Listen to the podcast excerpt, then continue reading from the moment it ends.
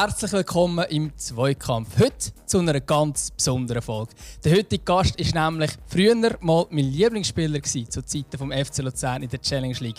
Aber der Yassin Mikari ist noch viel mehr als das. Schweizer Meister, ehemaliger tunesischer Nationalspieler, zweifacher Teilnehmer am Afrika Cup, hat über 80 Mal in der Ligue 1 von Frankreich gespielt und wo er mit dem Club Afrika tunesischer Meister geworden ist, haben rund eine Million Fans zugejubelt.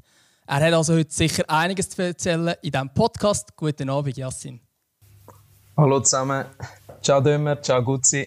Freut mich, dass bei euch sein. Ja, es freut uns. Und natürlich begrüße ich in dieser Runde wie immer auch den Dümmer. Ciao, Jargau. Hallo zusammen. Hallo Yassin, freut mich. Ja, wir haben natürlich einen sehr einen guten Zeitpunkt gewählt für dich, um hier äh, als Gast zu haben. Ich glaube, du hast gar nicht gewusst, gell, dass du mal mein Lieblingsspieler warst, aber es ist tatsächlich so. Das habe ich nicht gewusst, aber äh, das freut mich natürlich. ja, ich war dort noch ein kleiner Bub, als ich dir zugejubelt habe in der Challenge League. Ähm, aber der gute Zeitpunkt ist natürlich vor allem darum, weil jetzt Afrika Cup ist. Oder? Jetzt haben wir diesen Experten, in der, sicher in der Deutschschweiz, um es um Afrika Cup geht. Wie fest verfolgst du den Afrika Cup selber jetzt noch? Also, ich muss dir ehrlich sagen, ich habe jetzt zwei Spiele gesehen. Die beiden Spiele von Tunesien. Das erste Spiel, wo einen Skandal gegeben mit dem Schiedsrichter, der zuerst in der 85. Minute und dann in der 89. Minute abpfiffen hat. Das zweite Spiel haben sie dann, haben sie dann äh, ja, überragend eigentlich 4-0 gewonnen. Und ja, die zwei Spiele habe ich gesehen. So immer wieder ein bisschen Ausschnitt gesehen, so ein bisschen Highlights. Gerade gestern war es, äh, wo man gespielt Elfenbeinküste wo das schöne Gegengol in der 93. Minute bekommen hat. Also ich bin immer ein bisschen auf dem Laufenden. Ja. Das ist, das ist cool. Was hast du für Emotionen, wenn der Tunesier jetzt zuschaust? Wie neu bist du denen noch? Ja, ich kenne natürlich die Hälfte noch von den Spielern. Ähm, ich kenne den Assistenztrainer, ich kenne den ganzen Medical Staff. Ähm, von dem her bin ich immer wieder in Kontakt mit ihnen und es freut mich natürlich, dass, dass, sie, ja, dass sie eigentlich weit kommen können. Also ich hoffe es zumindest. Und äh, es ist natürlich eine riesige Erwartungshaltung von den Fans da und, äh, und von mir natürlich auch, als ehemaliger Nazi-Spieler. Ja. Wie, äh, wie, wie, wie, fühlst du dich so ähm, in Europa? Äh, findest, äh, wird, es wird, wird gut berichtet über den Afrika-Cup äh, oder ähm, musst du da auf Quellen zugreifen ähm, aus Tunesien? Wie, ja, der Afrika Cup, ich schaue jetzt immer auf Be In Sport, oder? Früher ist es nur auf Eurosport gekommen. Das ist jetzt nicht mehr der Fall. Also, jetzt hat es eigentlich umgeschaltet auf den Pay-TV-Sender. Aber äh, du findest überall immer deine Quellen, vor allem äh, in den französischen Medien berichtet es natürlich viel, viel mehr über den Afrika Cup wie in den deutschen Medien. Von dem her, äh, ich bin ja beidsprachig und darum gehe ich auch immer auf die Quellen von, von den französischen Medien lesen. Ja. Ja Aber es hat schon ein bisschen also den, den arroganten Anstrich, oder? Also das ist zumindest der Eindruck, den ich ein bisschen bekomme. Ich habe selber aus irgendeinem Grund, ich weiß nicht mal genau warum, aber ich habe irgendwie eine Liebe für den Afrika Cup. Und ich finde, es ist ein bisschen schade, dass, die, dass weniger über sportliche Berichte wird. Jetzt eben gerade, du hast es vorhin angesprochen, die Aktion ähm, vom Schiedsrichter, der in der 85. und dann in der 89. abpfeift beim Tunesien-Spiel. Ich habe das Gefühl, das ist das, was man jetzt als Europäer vielleicht häufig mitbekommen von dem Afrika Cup. Ist irgendwie auch schade als Werbung vom afrikanischen Fußball, oder? Logisch. Äh, vor allem, es setzen sich ja immer mehr Ex-Profis oder Stars ein für den Afrika Cup, wie jetzt zur Zeit ein Samuel Eto'o, ein Didier Drogba und, und, und. Und sie wollen eigentlich dafür sorgen, dass es keinen Skandal gibt an dem Afrika Cup. Und jetzt ist eigentlich schon nach dem, eines der ersten Spiele schon ein Skandal und das, das, das ist natürlich nicht gut, oder? Vor allem, du hast einen War, du hast Leute, die, äh, die am Schiedsrichter gewisse Sachen können ins Mikrofon sagen Und äh, darum ist es ein bisschen schade. Aber nichtsdestotrotz ist der Afrika Cup ja, man spielt für sein eigenes Land, oder? Und äh, das ist natürlich immer interessant. Darum gehen auch immer alle, oder? Und darum wollen alle ihr Land vertreten. Aber äh, es ist natürlich schade, wenn dann so Skandal passiert, wie jetzt äh, passiert ist. Ja. Finde es noch schade. Zum Beispiel gerade gestern hat äh, eine Szene gegeben, äh, wo Äquatorial Guinea äh, 1-0-Sieg gegen Algerien geschafft hat, der Titelverteidiger. Äh, ich glaube, ein Journalist äh, ist glaub, so wirklich zu Tränen gerührt und, und wirklich also mega eine emotionale Aufnahme, die eigentlich glaub, auch recht gut zeigt, wie viel Bedeutung eben der, der auch hat ähm, für äh, Leute, ähm, die aus einem entsprechenden Land kommen. Und das sind dann halt wieder Sachen, oder? die werden bei uns total nicht aufgegriffen. Ich habe jetzt das Video ist mir jetzt heute nie nicht entgegengesprungen. Ich habe es dann irgendwie einfach auf, auf Twitter äh, neu mit, äh, gefunden. Und Alkerum eben, wenn dann der Schiri aber fünf Minuten zu früh abpfeift oder ähm, ja, wenn es halt so, so Geschichten gibt, dann macht es nachher wieder die Runde, oder? Und darum, darum habe ich auch vorher ein bisschen provokativ gefragt, weil ich wirklich das Gefühl habe, es ist so ein bisschen, ja, viele Sachen, die eigentlich ein bisschen die Schönheit von diesem Wettbewerb würden, äh, zeigen, werden bei uns gar nicht so gross thematisiert, weil ich weiß nicht, ob, ja, es laufen halt, die europäischen Ligen laufen ja weiter. Fast ist so Genau, das, ja, nein, es ist schon ein bisschen so. Eben, ich weiß noch damals, wo ich auch verpflichtet worden bin, äh, wo ich auf Frankreich äh, transferiert worden bin, ist natürlich schon eine Frage gewesen, hey, du nimmst auch teil am Afrika Cup. Das ist natürlich nicht von Vorteil für unsere Mannschaft, oder? Und das ist immer ein bisschen das Erste, wo, eben, wenn du einen Transfer machst von einem afrikanischen Spieler, der am Afrika Cup teilnimmt, mitten in der Saison, äh, das ist natürlich nicht von Vorteil. Ähm, darum hat sie sich eigentlich eingesetzt, dass vielleicht im Sommer kann stattfinden, wo wirklich dann auch Pause ist, oder? Und ja, aber grundsätzlich ist sie eigentlich wie, wie eine EM, oder? Also, darum, wenn in Afrika der Afrika Cup stattfindet, dann ist in jedem afrikanischen Land, wo vertreten ist, ist natürlich dort, äh, pff, dort, äh, da wird nicht geschafft, da wird einfach der Fernseher eingeschaltet und da wird der Match geschaut, von, von, von klein bis alt. Oder? Du sagst jetzt, es ist wie eine EM, aber ich glaube, es ist wahrscheinlich für gewisse afrikanische Länder, also von der Stimmung her, sogar noch mehr, oder? Oder wie würdest du das vergleichen? Ich glaube, also Tunesien passiert wahrscheinlich, wenn, wenn Tunesien spielt am Afrika Cup, dann ist wahrscheinlich wirklich gar nichts los. Das können wir uns wahrscheinlich zu Europa gar nicht vorstellen. Nein, also dann ist es wirklich so, dass die Läden, die eigentlich offen werden, dass die geschlossen sind. Oder zumindest, wenn ein Laden offen ist, dann hat er bestimmt einen Fernseher dort in dem Laden und dann wird einfach das Spiel geschaut. Aber meistens ist es so, dass das alle zusammen in einem Kaffee hocken und das Spiel verfolgen, oder? Ja.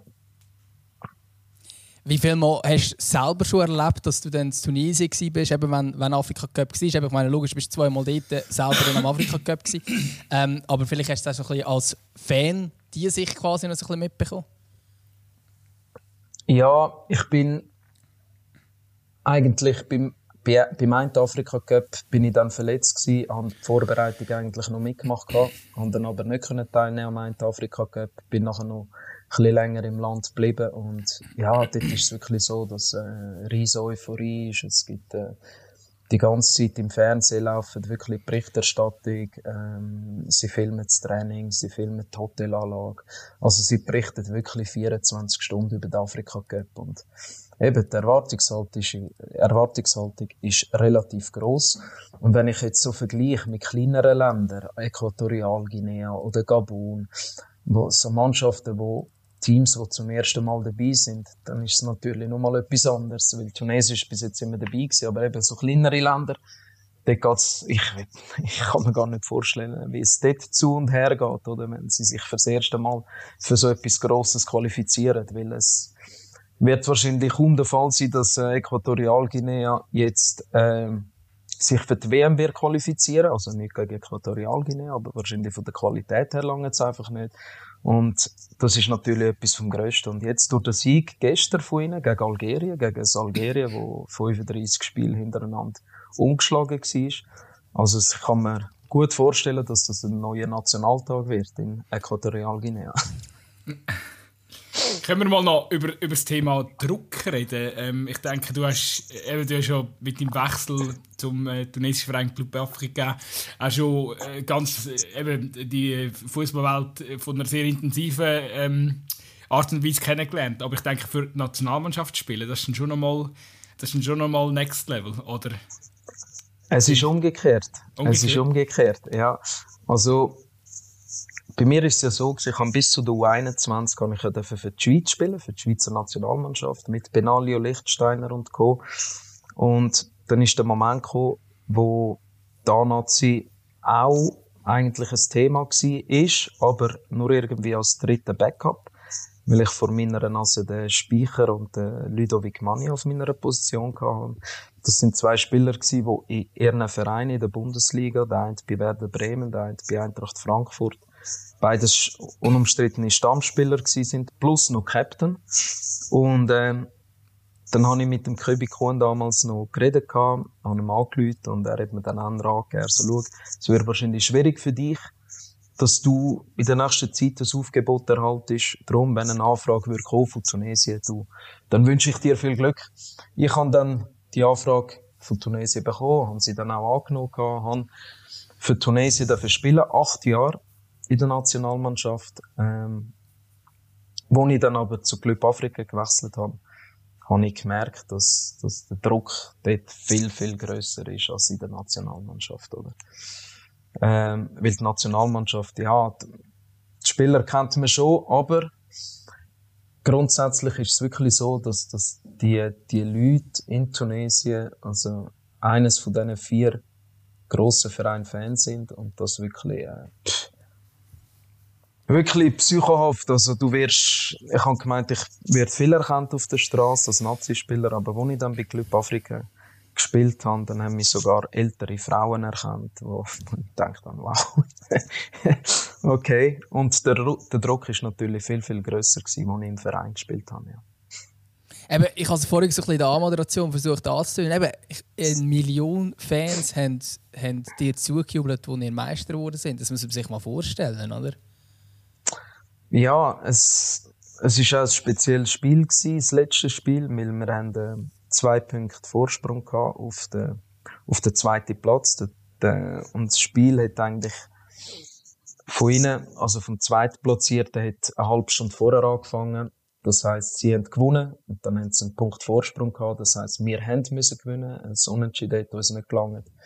Und von uns haben natürlich alle erwartet, dass wir das Spiel gewinnen. Wir haben aber erst in der 83 Minuten das 2-1 geschossen und sind dann Meister geworden, sind, haben auswärts gespielt, ähm, und dann nach dem Spiel haben wir dort ein bisschen gefeiert im Stadion noch, sind dann in den Bus rein und hinter uns sind hunderte von Autos, haben uns zugehupen. Ich habe noch jenste Videos und Fotos, also es war wirklich unglaublich.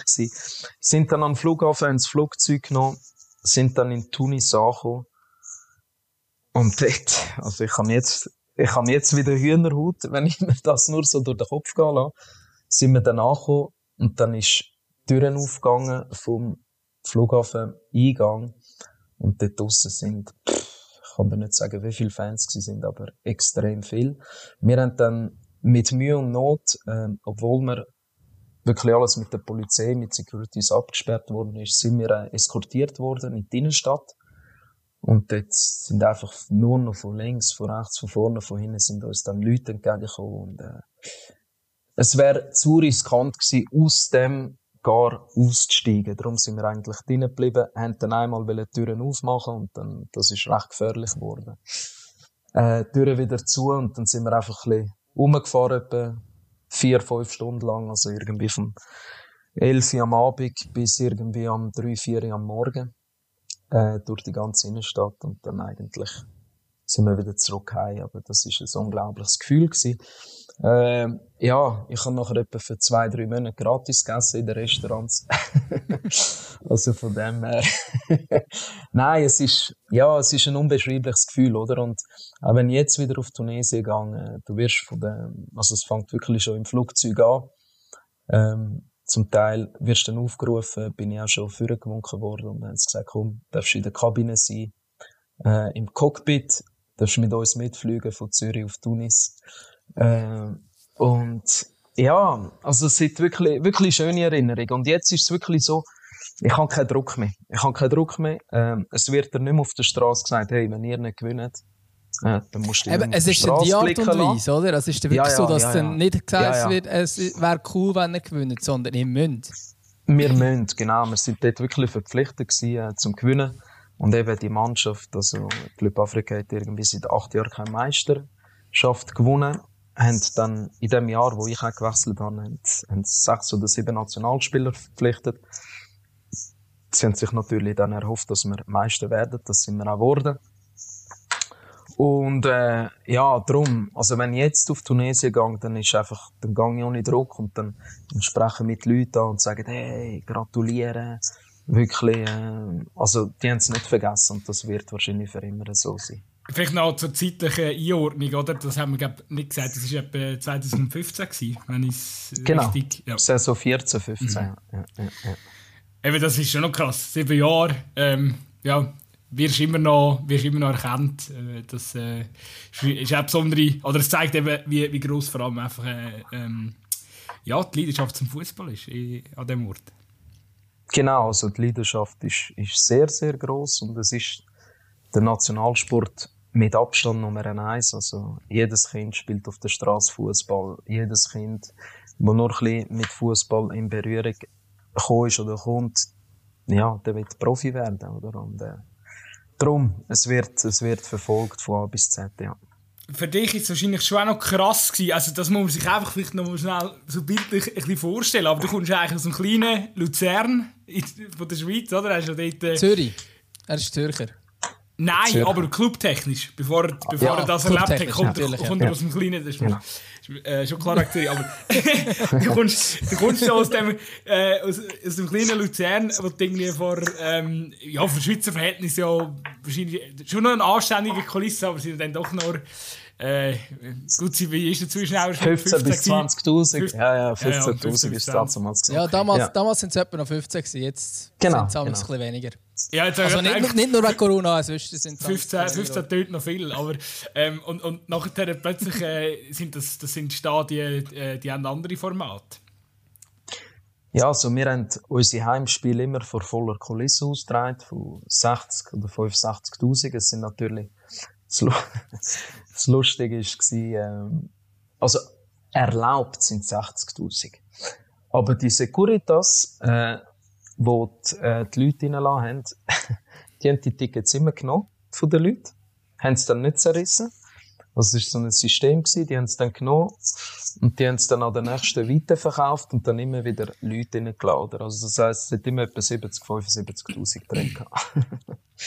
ja. Was ist als Spieler der Unterschied wenn man vor 15.000 Menschen spielt oder wenn man vor 70.000 Menschen spielt?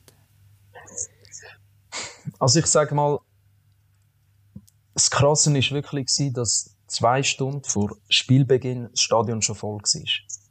Das ist das Krasse. Also du kommst rein, schaust ja als Spieler, schaust anderthalb Stunden vor dem Spiel, gehst ein bisschen auf den Platz, tust dich noch ein bisschen austauschen und so. Und dort ist einfach schon voll. Dort ist das Stadion wirklich schon voll und und dort hast du natürlich schon Hühnerhaut. Wenn du in der Kabine bist, du hörst Gesang, du hörst, du hörst, äh, wie es Lärm macht. Und das spornt dich natürlich an. Ähm, der Unterschied ist, die ersten 10 Minuten nimmst du das wahr, als Spieler. Die 70, 75.000. Aber nachher blendest du es aus. Nachher, ja, okay, nachher, wenn du eine gute Aktion hast, äh, also für mich jetzt ein Tackling als Verteidiger oder eine eine gute Flanke oder ein Assist oder ein Goal, dann, dann, dann, dann ist es richtig cool, weil dann applaudieren alle, oder? Aber wenn du gegen den Letzten spielst und es steht 0-0 nach 80 Minuten, dann pfeifen 70.000. Und das ist dann die Kehrseite, oder? Der verstehst also, auch niemand mehr, oder?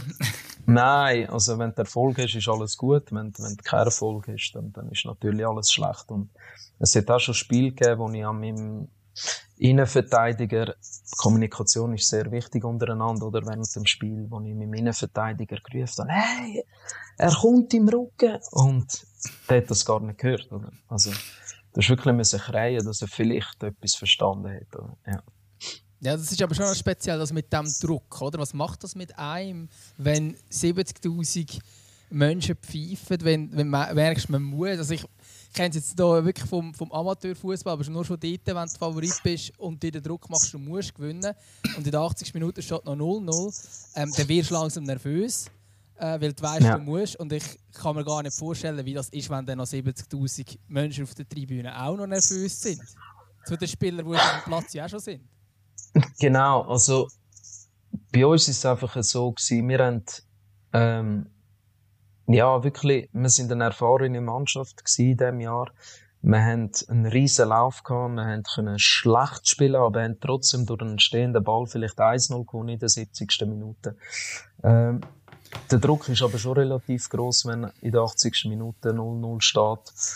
Aber irgendwie, ja, Schiedsrichterentscheidung. Wir haben zum Teil auch können die Schiedsrichter beeinflussen mit einem Foul, wo vielleicht kein Foul war. Und dann jetzt jetzt einen Freistoß gegeben oder einen Eckball und dann jetzt ein Goal gegeben. Also, es ist einfach so, wenn du, das habe ich damals gemerkt schon, als ich nur schon bei GC gespielt habe, wenn, wenn du im St. Jakob gespielt hast, muss ich ehrlich sagen, dann, dann hätte der Schiedsrichter vielleicht einmal mehr für, für das Heimteam pfiffen gehabt. Also der Basketball gibt's, hä? Ja, das ist jetzt, ich bin im Fußball, darum weiß ich es nicht. Aber früher ist das, der, früher ist das schon ein bisschen der Fall gewesen, ja. Und äh, ich denke auch, in den 2000er, wo GC ähm, ja, noch alles abgerundet hat, ist das wahrscheinlich auch so gewesen. Und in den afrikanischen Ländern natürlich noch extremer, oder? Das ist sicher so.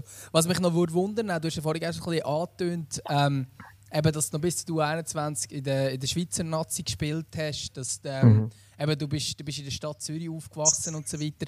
Äh, hast natürlich tunesische Wurzeln, aber hast du in dem Zeitpunkt, wo dich dann entschieden hast, okay, ich spiele für Tunesien, auch wirklich gewusst, was es effektiv bedeutet? Überhaupt nicht, weil ich keinen grossen Bezug zu Tunesien. Ich bin äh, ja vielleicht alle zwei Jahre äh, dort oben in die Ferien und zum, zum Verwandte besuchen von meinem Vater. Aber äh, ich bin nicht groß und stark verbunden mit, mit der Nationalmannschaft von Tunesien. Und es dann, ja, sicher immer wieder ein bisschen verfolgt gehabt, aber nicht jedes Spiel gesehen. Und wo ich, ans, wo ich das erste Mal dann spielen für die Nationalmannschaft, das, das ist dann, wo die National hingelaufen ist, da ist es dann schon, ja, kalter Rücken runtergelaufen, weil, äh, ja, es ist dann schon speziell. Du spielst in einer A-Nazi, du darfst für dein Vaterland spielen und äh, du weißt, hey, es schauen 10 Millionen Leute zu. Und äh, ja, das ist schon sehr, sehr speziell gewesen und ja, ich äh, ja, speziell, wirklich speziell. Also es ist unbeschreiblich gewesen. Ja. Aber schon irgendwo durch vielleicht ein bisschen Kulturschock-mässig, oder? Weil eben, du hast die europäische Kultur äh, kennengelernt, auch gerade im Fußball, oder? Ähm, und das ist schon noch etwas anderes. Ja, definitiv. Also, also das erste Spiel äh, haben wir gegen die Arabischen Emirate in Dubai dürfen spielen. Und da sind natürlich die Infrastruktur ist sensationell gewesen. Da war alles top organisiert. Ähm, und dann irgendwie den nächsten Zusammenzug haben wir in Burundi, glaube gespielt. Burundi ist das ärmste Land der Welt.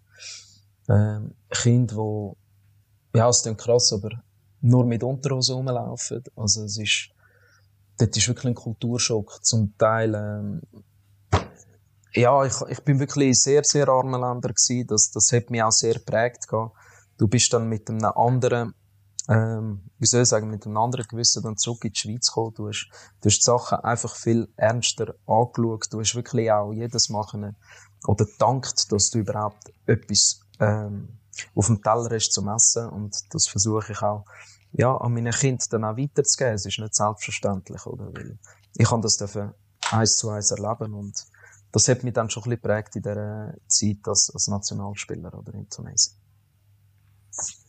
Vielleicht noch schnell, ähm, um die, ähm, das Kapitel noch ein bisschen abzuschließen, also beim, beim, beim Club äh, Afrika. Ähm, mhm. Wieso bist du dann nachher, oder äh, ich glaube nach zwei oder drei Spielzeiten bist du nachher wieder zurück in die Schweiz gekommen. Äh, wieso das? Ja, das ist so gewesen. Also ich habe eben dann von, von Luzern, ich hätte eigentlich bei Luzern noch einen Mehrjahresvertrag gehabt.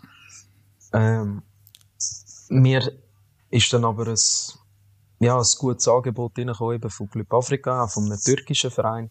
Ich habe mich dann entschieden, ähm, zu, auf Tunesien zu wechseln. Die haben dann aber auch müssen eine höhere Ablösesumme zahlen, dass sie mich können verpflichten ähm, Wieso? Ja, es ist, wie soll ich sagen, ähm, ich bin, das erste Jahr sind wir Meister geworden. Das zweite Jahr hat eigentlich super angefangen. Ähm, nach dem fünften Spiel oder sechsten Spiel haben wir, haben wir ich glaube, sieben Punkte Vorsprung auf der zweite. Verlieren dann das Derby. Trainer entlassen, Medical Staff entlassen. Also das ist, das schon etwas gewesen, wo ich am sagen wow, okay. Also nach dem Derby, Trainer entlassen, genau. Medical Staff entlassen. Ja, alle entlassen. Also das ist wirklich, eben, wir sind Erste gewesen, mit, mit, mit mehreren Punkten Vorsprung. Trainer, äh, der Präsident hat dann, ist dann reingekommen, hat gesagt, ihr sind alle entlassen, Medical Staff und Trainerstaff. Und dann, äh, zwei, drei Tage später haben wir dann nicht gewusst, äh, wie es weitergeht, oder? Noch kein Trainer gehabt. Wir sind auf Trainingsanlage und niemand in Städte gewesen. Und dort ist eigentlich so die Negativphase gekommen. Ähm, ich habe eigentlich dann immer gespielt, habe mich dann aber, glaube im achten Spiel, ich bin mir jetzt nicht ganz sicher, habe mich dann verletzt gehabt. Das Kreuzband gerissen. Und dann haben die Probleme angefangen. Ähm, bin ich einfach nicht bezahlt worden. Ab dem Moment, wo ich das Kreuzband gerissen hatte, bin ich einfach nicht bezahlt worden, obwohl, obwohl wir Meister geworden sind, obwohl ich jedes Spiel eigentlich gespielt habe. Und ich hätte dann noch ein Jahr eigentlich mit Option Vertrag gehabt. Und ja, dann, dann bin ich, habe ich zu den Spielern gehört, wo der Club hätte müssen verklagen Natürlich auf Schadensersatz, dass sie mir die, die, das Geld nicht zurückzahlen. Und ja, dann, dann hätte es sich eigentlich wie ergeben. Du kannst ja nicht den Club verklagen und dann trotzdem nochmal für den Club auflaufen. Ich habe mir das gut überlegt, aber ich habe genau gewusst, hey, weil du hast so eine Frist. Und wenn die Frist nicht einhaltest vom Verklagen, dann kannst, kannst du das Geld wie nicht äh, geltend machen. Und das ist dann der Fall gewesen. Ich konnte es machen mit dem Anwalt. Und dann hat es sich eigentlich ergeben, habe dann einen Aufbau gemacht, äh, in der Schweiz. Und dann habe ich zum FC Schaffhausen als letztes gewechselt. Ja. Das ist so die History von, von, von Tunesien. Ja. Aber eben, also einfach, dass man das nochmal einfach, eben wie, das ist eigentlich, kann man sich als, äh, mit unserer Fußballkultur in der Schweiz nicht vorstellen, oder? Das ist, ja, vielleicht äh, im FC Sion. ja. Wobei dort ein gewisser Herr auch altersmilder geworden ist, aber eben, das ist ja wie wenn der Ercanepa irgendwie nach, nach dem Derby-Niederlage äh, jetzt in der Rückrunde äh, zum, zum Breitenreiter geht und sagt, du, kannst wieder gehen, ähm, zurück auf Hannover oder so. Ja, und der ganze Medical Staff auch noch. Also eben, wie viele Leute sind dort entlassen worden? auf einmal? Also, äh, Trainer, drei Assistenten, Konditrainer, ähm, Goalie-Trainer, sind wir schon bei fünf. Ähm, Sportchef ist entlassen worden, sechs. Medical Staff ja, Minimum zwölf Leute, ja. Einfach so eine, Nacht, so eine Nacht-Nebelaktion vom Presse. Aber der Präsident war sowieso ein Psycho. Gewesen. Der darf ja nicht mehr auf Tunesien reisen, aber das ist jetzt noch eine andere Geschichte. aber es, es klingt völlig surreal, oder? Also, aber eben, das ja. ist das ist schon auch nicht irgendwie Ausus oder so gewesen zu dieser Zeit, sondern das ist schon auch einfach äh, an einem sehr speziellen ähm, äh, Präsident geschuldet gewesen, der vielleicht ein, ein dünnes Nervenkostüm hatte. Genau. Also ich habe ja den Konstantin erkannt von vorher, aber nachher habe ich den Präsident von Tunesien kennenlernen und das ist dann schon nochmal ein bisschen andere Liga, ja. der hat keine Geduld gehabt. Okay. Vielleicht hat er ein bisschen schnell gehandelt, vielleicht hat er es innerlich ein bisschen bereut gehabt. Weil nachher ist eigentlich alles bergab gegangen mit dem, mit dem Verein. Aber ja, ja also nichtsdestotrotz, es war eine sensationelle Erfahrung für mich. Ähm, ich habe sehr, sehr schöne Sachen erlebt. Auch negative Sachen, aber äh, in Erinnerung habe ich die schönen. Und darum äh, ist das ein gutes Kapitel gewesen. Bin auch froh, dass ich das dann machen durfte. Ich glaube, hast du auch noch schön gewohnt, oder? So wie ich gelesen habe. Ja, das definitiv. Ich habe, äh, also, der Strand war gerade vor mir. Ich hatte gefühlt 80 Meter gehabt, bis zum Meer. Gerade neben dem Hotel äh, Mövenpick in Tunis gelebt. Äh, ja, das Panorama war nicht so schlecht. das vermisse ich schon, muss ich ehrlich sagen. So, so ein Rauschen, weißt, vom Meer, das ist, äh, das ist wirklich top gewesen. Und vor allem das Klima, gell? Warmes du, hast, mhm. du hast etwa 300 Tage Sonnenwetter, ja, wenn nicht mehr, Sonnentage, ähm, und Vitamin D. Du bist einfach, du stehst am Morgen auf, die Sonne scheint, du bist einfach viel, viel glücklicher. Oder? Das ist definitiv so. Ich glaube, alle, die momentan in der Schweiz den Podcast hören, äh, wissen, von was du redest. Vitamin D-Mangel. Äh, das, äh, ja, genau. Ah. Aber für dich war es gleich nicht eine Option, gewesen, jetzt nach der Karriere zu sagen, hey, ich gehe auf Tunesien wohnen, dort ist es ein bisschen wärmer. Ich muss dir ehrlich sagen, ich habe das äh, besprochen mit, mit, äh, mit meiner Frau. Aber nichtsdestotrotz, unsere Familie ist da, unsere Freunde sind da, ähm, die Kinder gehen da in die Schule mittlerweile. Und es könnte, ja, vielleicht, vielleicht, äh, wenn ich mal pensioniert bin, vielleicht dann. Aber nein, also grundsätzlich ist eigentlich schon mal das Ziel, einfach irgendwo anzuziehen, wo, wo, wo es mehr als 280 Tage Sonne hat. Also das ist wirklich so. Also, wir haben gemerkt, dass wir, dass wir so eine Menschen sind, meine Frau und ich, die Kinder haben sehr gern und darum, äh, ja, vielleicht, vielleicht wird es mal so sein, dass wir irgendwo leben, wo, wo es ein bisschen mehr Sonne hat wie in der Schweiz. Aber wir dürfen uns ja nicht beklagen mit diesen schönen Bergen. Wir lieben den Schnee, wir haben den Schnee entdeckt, äh, seit etwa zwei Jahren und äh, darum, darum es ist eine gute Abwechslung da. Du hast vorher, ähm, wenn ich dich richtig verstanden habe, hast, ähm, hast gesagt, eben, eigentlich bevor so der, der, der Wechsel von den Nationalmannschaften stattgefunden hat bei dir, ist der Bezug zu Tunesien jetzt nicht mega groß gewesen. Ähm, Korrigiere mich, wenn es falsch ist. Äh, mhm. Und jetzt durch die ganze Fußball-Experience ist, ist, jetzt, ist jetzt der Bezug anders, ist er jetzt groß. Also bist du auch wieder, gehst, öf, also gehst jetzt oft dorthin? Ja, ja, jetzt gehe ich viel öfter dorthin. Ich bin sicher etwa drei, vier Mal im, im Jahr versuche dort zu sein. Habe natürlich ähm, Bekanntschaften gemacht und dort Freunde gefunden. Ähm, wir haben, ja, die Familie gehe ich auch besuchen. Wenn es geht in den Süden, die wohnen natürlich ganz südlich, oder? Aber ähm, es ist ein wunderschönes Land. Es ist ein wunderschönes Land und das Essen ist gut. Ähm, du hast Strand, du hast Meer, du hast Sonne. Also, wenn du, ich sag mal so, eben jetzt als nicht mehr Fußballer ohne Druck dort zu gehen, ist, es ganz, ganz anders. Du wirst überall herzlich empfangen. Du hast gewisse Vorteile natürlich äh, im, Alltag, im alltäglichen Leben, wenn, wenn, wenn ich jetzt dort gehe. Also von dem her schaue dass ich etwa drei, vier Mal dort bin. Ja. Äh, du kannst das noch konkretisieren. Gib, gib uns doch irgendwie ein gutes Beispiel. Also mit den Vorteilen? Ja. Was, was kommst du mehr über in Tunesien wie der Gutzi und ich? Oder einfacher? ja, also, ja, es fängt eigentlich schon dann an, eben wenn ich im Flugzeug hocke, äh, eben ist auch schon vorgekommen, wo der wo die, die Dur Durchsage macht im Flugzeug, wo sagt, äh, ja, Yassin Mikari, also sie, sie sprechen ja meinen Namen, sprechen sie so aus, Yassin Mikeri oder mit E. Er könnte sie kurz vorkommen mit ihrem Gepäck und dann darf ich, ja, darf ich schnell ins Cockpit. Habe ich gemeint, schnell, aber ich bin den ganzen Flug im Cockpit gewesen.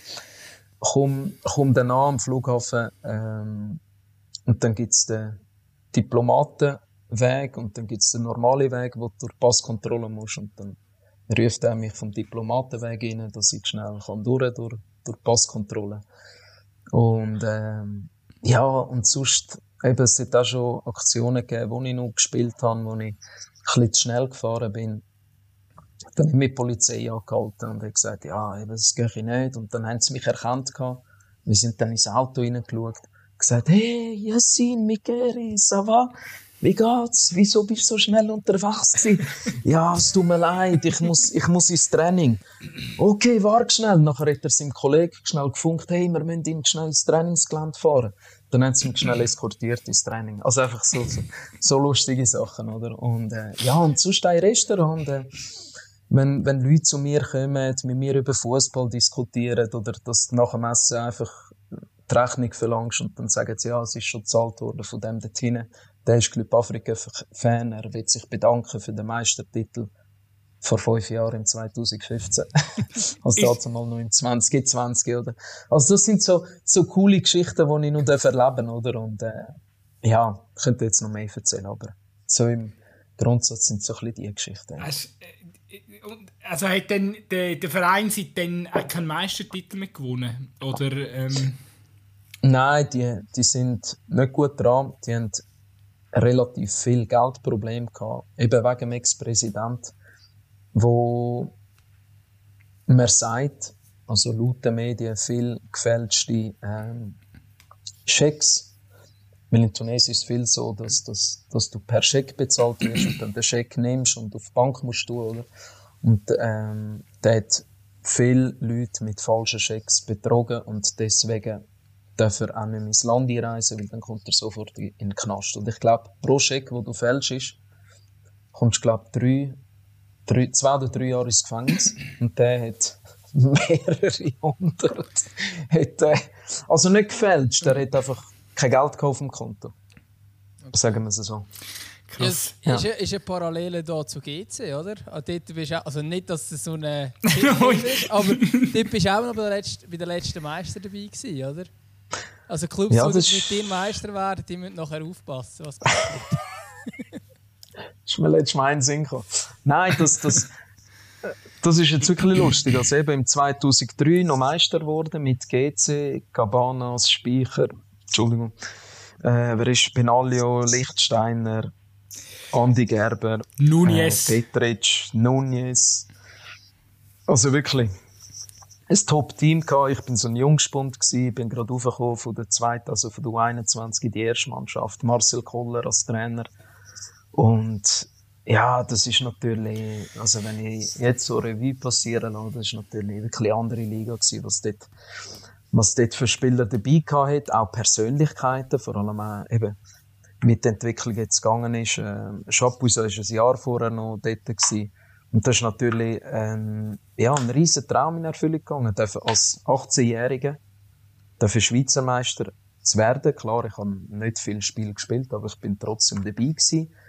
Und äh, ja, das war dann schon ein eine andere Meisterfeier gewesen, wie, wie jetzt Tunesien. Ja. Es sind nicht ganz eine Million gewesen. Und wahrscheinlich haben wir immerhin können mit den Fans feiern, oder? In Tunesien haben wir das ein bisschen abgeschottet müssen sein. Genau, nein, also ich mag mich erinnern, ähm, den Meistertitel haben wir im Stadthaus gefeiert. Und dann ist äh, Gemüsebruck heisst die, oder? Gerade bei der ist das Gemüsebruck? Ja, das ist voll. Ich bin nicht genug also. bewandert mit Zürich. Ja, ja. Ah, okay. Ja. Also, tut mir leid, du bist ja eben. genau. Du redest mit nein, einem Aargauer und einem Luzerner, ja, das kommt weiss. super. Okay. äh, nein, also, ich sage, vielleicht äh, 20, ja, vielleicht 30, 40.000 Fans, ja, oder 20.000 Fans hat es sicher gehabt an, dieser Meisterfeier. Du, das ist auch schon viel für Schweizer Verhältnisse, gell? Ja, ja, das ist schon relativ viel gesehen. Hat es nicht an der, ähm, dem, den Titel haben wir doch, glaube ich, damals in Bern gewonnen? Gell? Ich mag mich an so Scheuch erinnern. Genau. Im alten Stadion. Noch. Ja, genau. Und da ist doch irgendein Fan ist doch auf dem, äh, auf dem Sp aufs Spielerhäuschen hochgestiegen und ist nachher durch die Plexiglasscheibe durchgekracht. Ich mag mich noch irgendwie an so eine Szene erinnern. Das ist ein, ein riesiges Ding. Also, ich glaube, es hat ja eh Platzsturm gegeben. Ja, ja, das haben wir nachher auch noch, glaube mitbekommen. Das ist nachher uns erzählt worden, aber nicht dort. Wir haben ja, die Pokalübergabe ist ja dort oben dran gewesen. Mm. Ich glaube, bei dem Speakerhäuschen, glaube gerade unten dran. Und, äh, ja, es war relativ klein, gewesen, also hat nicht viel, viel Platz in dem alten Stadion. Neufeld von Bern. Geheißen, ja. Neufeld, genau. Ich habe gedacht Neudorf oder Neufeld, aber es war glaube ich Neufeld. Gewesen. Aber ja, die Fans sind natürlich noch ein bisschen Tribüne gestürmt, aber dort sind wir dann nachher rein. Ja, und dann sind wir mit dem Car Richtung Zürich gefahren. Wenn GC-Fans das hören, Musik in den Ohren, Meistertitel, das ja. letzte Mal. Ja, ja, fast ja, 20 Jahre her. Wie ist eigentlich dein Bezug? Ja. Ich, der, der, der FCZ war ja eigentlich dein Jugendclub, gewesen, oder? Genau. Wie, wie landest du als, als FCZler nachher bei GC? Das haben mich schon viel gefragt. Dazumals bist du ja gerade als Judas betitelt worden. wenn du über Gleis gewechselt hast. Äh, in meinem Fall ist es eher so gewesen, dass ich das ganz klar sportlich angeschaut habe. Ich bin ähm, in der U18 beim FCZ, bin nachher eigentlich in die U21 gekommen und ich habe einfach keine Perspektive gesehen in der ersten Mannschaft, weil der Gilbert Gress ist, glaube ich, der Trainer gewesen. Und der Gilbert Gress war einer, der nur gestandene Spieler eingesetzt hat in der ersten Mannschaft und nur grosse Spieler. Und ich als 1 Meter, 1,73 Meter, genau, Spieler, hat nicht so viele Chancen gehabt und ich habe dann das Angebot bekommen von GC, können dort einen, einen, einen Vertrag unterschreiben und deswegen bin ich eigentlich zu GC gegangen und nicht, ja, weil ich damals unbedingt haben für GC spielen, sondern einfach die sportliche Perspektive angeschaut habe. Und ich weiss noch, es ist nachher, äh, glaube nur der Alain Neff ist dann in die erste Mannschaft aufgekommen. Wo ja das ist nicht gerade 1,73. Wo fast 1,90 ist, oder, Dale? Ja. Und technisch begaben, oder? Nein, nein, auf jeden Fall. Äh, ja, es ist dann wirklich, es ist dann wirklich so gewesen, dass es nur grosse Spieler aufgenommen hat, wenn überhaupt, dass er mal einen Nachwuchsspieler aufgenommen hat. Und dann ist eigentlich zwei Jahre später ist die Ära Lucien Favre gekommen, oder? Wo eigentlich alle jungen Spieler aufgekommen sind. Und ja, dann bin ich halt schon weg vom, vom FCZ. Oder? Wie ist das heute bei dir? Bist jetzt du mehr ein Hopper oder ein FCZler oder gar nichts von beidem? also, äh, das ist jetzt noch eine schwere Frage. Äh, ich bin ja angestellt eigentlich beim Partnerverein von GC. Meine Juniorenzeit habe ich beim FCZ gemacht. Also, ich kann nicht sagen, dass ich voll GC-Fan bin oder voll Zürich-Fan. Äh, ich habe Sympathie für beide Mannschaften. Darum, ich bin genau gleich viele Jahre bei beiden Vereinen gewesen. Ähm, darum ist es noch ein bisschen schwierig zu sagen. Aber der FC Luzern habe ich sehr gerne. Das, das ist das Wichtigste. Vielleicht genau. noch kurz zur Einordnung. Du bist jetzt äh, U15-Trainer von, äh, von Rapiona, oder? Ist das richtig? Falsch. Falsch. Scheiße. U16, U16 mittlerweile. Und äh, ich bin verantwortlich für die ganze Videospielanalyse vom Nachwuchs, also U15 bis U20. Ja.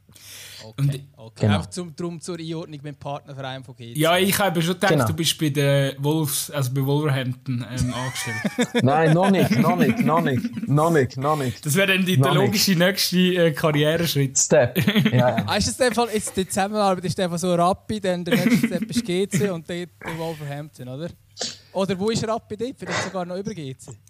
Ja, das ist sogar über Wolverhampton. Nein, Spaß beiseite. Ähm, klar, ich mache mir auch ein einen Karriereplan ähm, jetzt als, als, als Trainer, aber ähm, ich bin eigentlich, ich sag mal, Juniorenspitze Fußball ist momentan genau mein Ding. Ich schaffe relativ, ich, ich mache es mega gern ähm, oder trainiere gern die Jugendlichen sie können natürlich von meiner Erfahrung äh, profitieren und ja, schlussendlich, was kommt alles zusammen eben? Fachkompetenz, vor allem Sozialkompetenz und ich kann die Jugendlichen momentan abholen, weil ich bin in der Stadt Zürich aufgewachsen, habe relativ viel gesehen. Ich durfte in Frankreich spielen, habe relativ viel gesehen.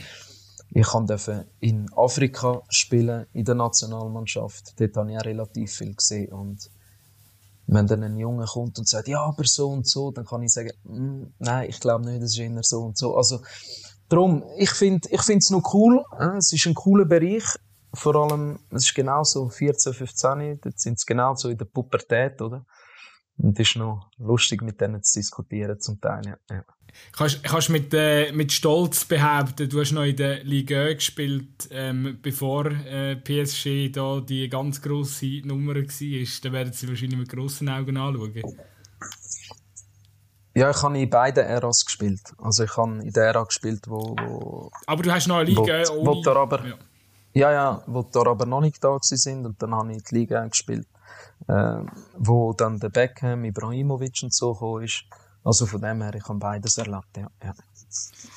Wird, wird er wohl der eine oder andere gar nicht abkaufen, oder? Das, das ist ja gar noch nicht so lange her, wo die, also wo PSG eigentlich... Darum gibt's, ja, aber eben darum gibt es ja die sozialen Medien, wo es zum Teil auch die Fotos Entschuldigung, die Fotos gesehen und äh, ja, dann staunen es ab und zu schon, wenn, wenn, wenn du kannst sagen, ja du, ey, eben, hast gegen Ibrahimovic gespielt oder einen Aubameyang oder einen Eden Hazard oder auch einen Cristiano Ronaldo, den ich an spielen äh, Ja, das beeindruckt sie dann schon. Wie bist du als Trainer? Wie kann man sich den Yassin Mikeri als Trainer vorstellen? ich bin eigentlich einer, der viel Wert legt auf die Sozialkompetenz. Oder? Für mich ist wichtig, dass ein Spieler das vollste Vertrauen hat von mir. Aber er muss mich einfach nicht hingehen. Also ich, ich, ich vertraue den Jungs, äh, ich gebe ihnen Anweisungen, sie können das auch wirklich vollumfänglich umsetzen. Ähm, aber ich als Trainer bin einer, der wo klare Anforderungen hat wo versucht, ihnen so viel wie möglich beizubringen, sei es im Spielsystem, sei es im Umschalten. Also, dass wirklich fachlich von mir profitieren können. Wichtig ist einfach, äh, dass alle am gleichen Strang ziehen, oder? Und schlussendlich, sie trainieren viermal in der Woche, spielen einmal am Wochenende, die wollen Profi werden. Und du musst einfach mehr machen als alle anderen, um das überhaupt zu schaffen. Und es braucht viel Glück. Und darum, sie sehen halt in mir ein bisschen, ich sage nicht Vorbild, aber wenn ich ihnen etwas erzähle, dann tönt das ein glaub, glaubwürdiger, als vielleicht, wenn das einer erzählt, wo, wo ja, vielleicht nicht shootet hat, sagen wir es mal so. Oder? Ja. Aber sonst, ich bin einer, der mit mir Spass haben kann. Aber wenn wir auf dem Platz sind, dann wird geschafft und dann kann ich auch mal ein bisschen lauter werden. Ja. Wie, wie geht, also was, was, was, du hast gesagt, vorher von einem Karriereplan geschwätzt, also dann das Ziel, dem von schon Richtung Trainerkarriere dann äh, zu gehen? Also, Stand jetzt ist es so, dass ich im Juniorenspitzenfußball bleiben das, das, das, das gefällt mir extrem. Was in drei, vier Jahren ist, das kann ich dir noch nicht sagen, aber ich sage die nächsten drei, vier Jahre, ja, ich sage die nächsten drei Jahre werde ich sicher im Junioren-Spitzenfußball bleiben, sprich eben U16, U18 oder ähm, U21. Ich hätte mehrmals schon die Möglichkeiten gehabt, um aktiv zu trainieren. Das habe ich aber dankend bis jetzt immer abgelehnt. Ja, was, was vielleicht schon noch spannend ist, jetzt eben, wir haben es vorhin nur so ein bisschen angesprochen, ähm, die Phase, wo du bei Socho gespielt hast, sind ja doch vier Jahre schlussendlich, wo du in der Liga gespielt hast. Ich habe das Gefühl, das hat man vielleicht in der Schweiz auch gar nicht unbedingt so wahrgenommen, die Zeit. Ich habe das Gefühl, eh, also wenn wir in unserem Podcast darüber über äh, europäischen Fußball reden, dann leidet die Liga immer ein bisschen, die kommt immer ein bisschen zu kurz. Außerdem, wir reden vielleicht kurz über PSG jetzt mit diesen Superstars dort, aber so richtig darüber reden wird man ja eigentlich auch nicht. Vielleicht ist es bei deinen Junioren ein bisschen anders, aber äh, von dieser Generation, aber bei uns ist es ein bisschen so. Ähm, was hast du für Erinnerungen, die du von Frankreich mitnimmst? Kurz zu dem, was du vorher gesagt hast. Es gibt einen Grund, wieso der französische Fußball nicht so ernst genommen wird in der Deutschschweiz. Ja, ja das ist in der Deutschschweiz. Wohlgemerkt in der Deutschschweiz, weil wir Deutschschweizer sind fixiert auf die Bundesliga. Oder? Ähm, aber im Welschen ist es wirklich so, dass, dass du eigentlich nur den französischen Fußball schaust. Und ja, es ist einfach so, dass, dass, dass er extrem unterschätzt wird, der französische Fußball. Ähm, ich mag mich erinnern, als ich das erste Spiel an der spielen. Oder eines von der ersten drei Spiele gegen Lille. Die sind nachher Meister geworden in diesem Jahr. 2008, 2009 ist das gewesen. Und dann hat der Trainer hat mich ins Büro gerufen vor dem Spiel und hat gesagt, du kannst den? Ich so, mein Gegenspieler. Ich habe auf der linken Seite gespielt und die Flügel sind extrem gut äh, in Frankreich natürlich. Ähm, kannst du Spieler? Ich so, keine Ahnung. Wer war? Der Eden Hazard. Das war ein junger Spieler, ein sehr talentierter Spieler und hat mir gezeigt, was seine Stärken, was seine Schwächen sind. Dann hat er gesagt, auf der anderen Seite spielt der Cervinho und die wechseln viel Zeiten, oder? Und äh, ja, ich habe es dann eigentlich recht gut gemacht in dem Spiel. Wir haben, äh, glaube 2-1 verloren, aber ich habe relativ gut gespielt gut benotet worden. Und das Lustige war dann, gewesen, der Cervinho ist raus und dann ist der Dimitri Payet reingekommen, der bei Marseille spielt. und in der Nazi gespielt hat. Und dann ist der Hazard raus und dann ist der Aubameyang reingekommen. Also, du hast eigentlich vier Top-Spieler auf dem Flügel gehabt. Und wenn ich jetzt das so Revue passieren lasse, sage ich, wow, ey, das ist, das ist schon extrem viel Qualität rum allgemein in der französischen Liga, oder? Und das wird extrem unterschätzt. Aber mittlerweile, ich habe es dazu mal schon immer gesagt, schon vor, vor, vor sieben, acht Jahren, ähm, ja, holt man die Spieler auch schon viel, viel früher. Also sprich, in einer zweiten Liga in Frankreich, wo aber die Spieler auch schon drei, vier Millionen kosten, oder? Und äh, ja, ich bin nach wie vor bin ich, bin ich, bin ich die Liga am verfolgen. Ich bin gegangen von Social, das ist auch so eine Geschichte. Sind nachher in die zweite Liga abgestiegen. Ja, Also ich muss einfach länger dort bleiben, oder? Du darfst einfach äh, nie gehen. Ich darf einfach nie gehen. Aber ich bin eigentlich ein Spieler gewesen, wo, wo immer längere Jahre bei einem Verein war. Ich habe das einfach gebraucht. Äh, und bin auch nicht einer der eigentlich nur ein Jahr und dann gerade sich gerade nachher wieder gegangen ist, oder? Ich habe eigentlich versucht, immer können länger in einem Verein zu bleiben. Und ja, so schon ist nach diesen viereinhalb Jahren so schon haben sie eigentlich verlängern mit mir. Leider nur um ein Jahr, weil ich auch schon 30 war und ich habe einfach gehofft, dass sie mir zwei, drei Jahre verlängern. Das war dann nicht der Fall gewesen. Darum habe ich dann gesagt, okay, ich suche eine neue Herausforderung und bin dann zum FC Luzern. Ja.